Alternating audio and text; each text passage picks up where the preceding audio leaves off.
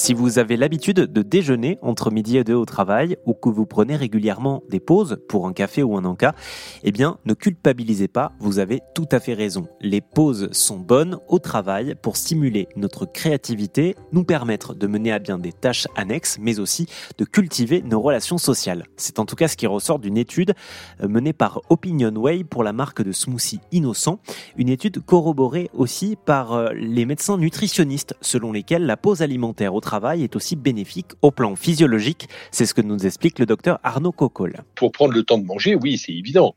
Prendre le temps de manger, donc il ne faut pas expédier le repas comme étant un temps euh, qui serait un temps perdu.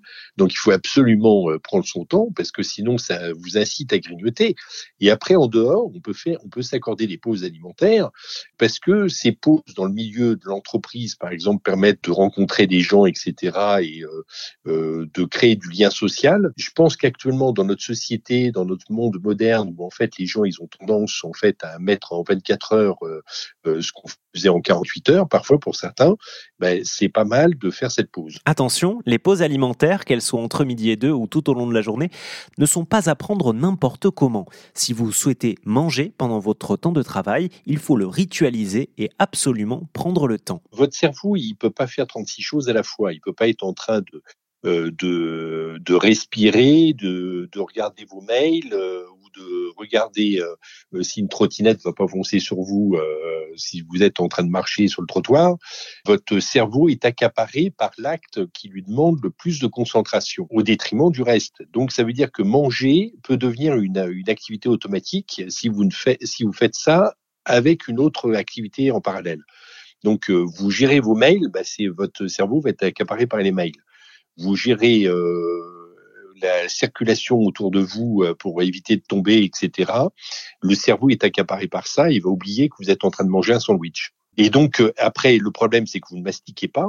L'un des problèmes aussi, c'est que les gens actuellement se dirigent vers des alimentations trop molles, inconsistantes, et qui font que bah, ils ballonnent, euh, ils, ont des troubles du transit, et le temps qu'ils ont pensé gagner en mangeant plus rapidement et en, se déplaçant en même temps, bah, ils le perdent avec la digestion qui devient très pénible et qui fait qu'ils vont s'endormir après, ils vont avoir une, un ralentissement psychique, donc ils vont ils vont être moins concentrés, ils vont être beaucoup plus euh, barbouillés, etc., des choses comme ça. Mais alors justement, on a tendance à dire quand on déjeune au bureau, que ce soit sur son lieu de travail ou au restaurant, qu'on est un petit peu victime d'un coup de pompe après le repas. Est-ce que c'est toujours le cas? Non, dès lors que vous mangez en pleine conscience, que vous mastiquiez, que vous utilisiez vos dents, que vous êtes surpris quand vous interrogez les gens, le nombre de gens pensant que c'est une question saugrenue.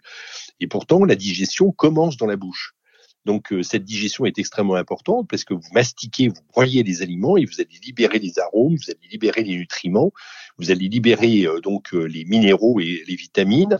Donc, et vous préparez l'arrivée de tout cela dans votre tube digestif. Et donc, la perte de temps que vous signalez après, non, elle n'aura pas lieu à ce moment-là parce que vous aurez une digestion qui sera sereine, et vous ne serez pas du tout avec un coup de barre, etc., comme d'autres personnes peuvent l'avoir parce qu'ils ont mangé au lance-pierre. Alors dans ce cas, quelles sont les bonnes habitudes à adopter quant à nos pauses alimentaires? Réponse avec le docteur Arnaud Coccol. Déjà, il faut s'hydrater parce qu'il y a beaucoup de gens qui boivent pas assez, donc euh, commencez par vous hydrater. Et ensuite, la collation, ben, ça peut être un fruit, ça peut être euh, des poignées de fruits secs. Euh, donc, vous prenez des amandes, des noix, euh, ça, ça peut être euh, des noix de pécan, etc., ou des pistaches, mais non salées, non sucrées.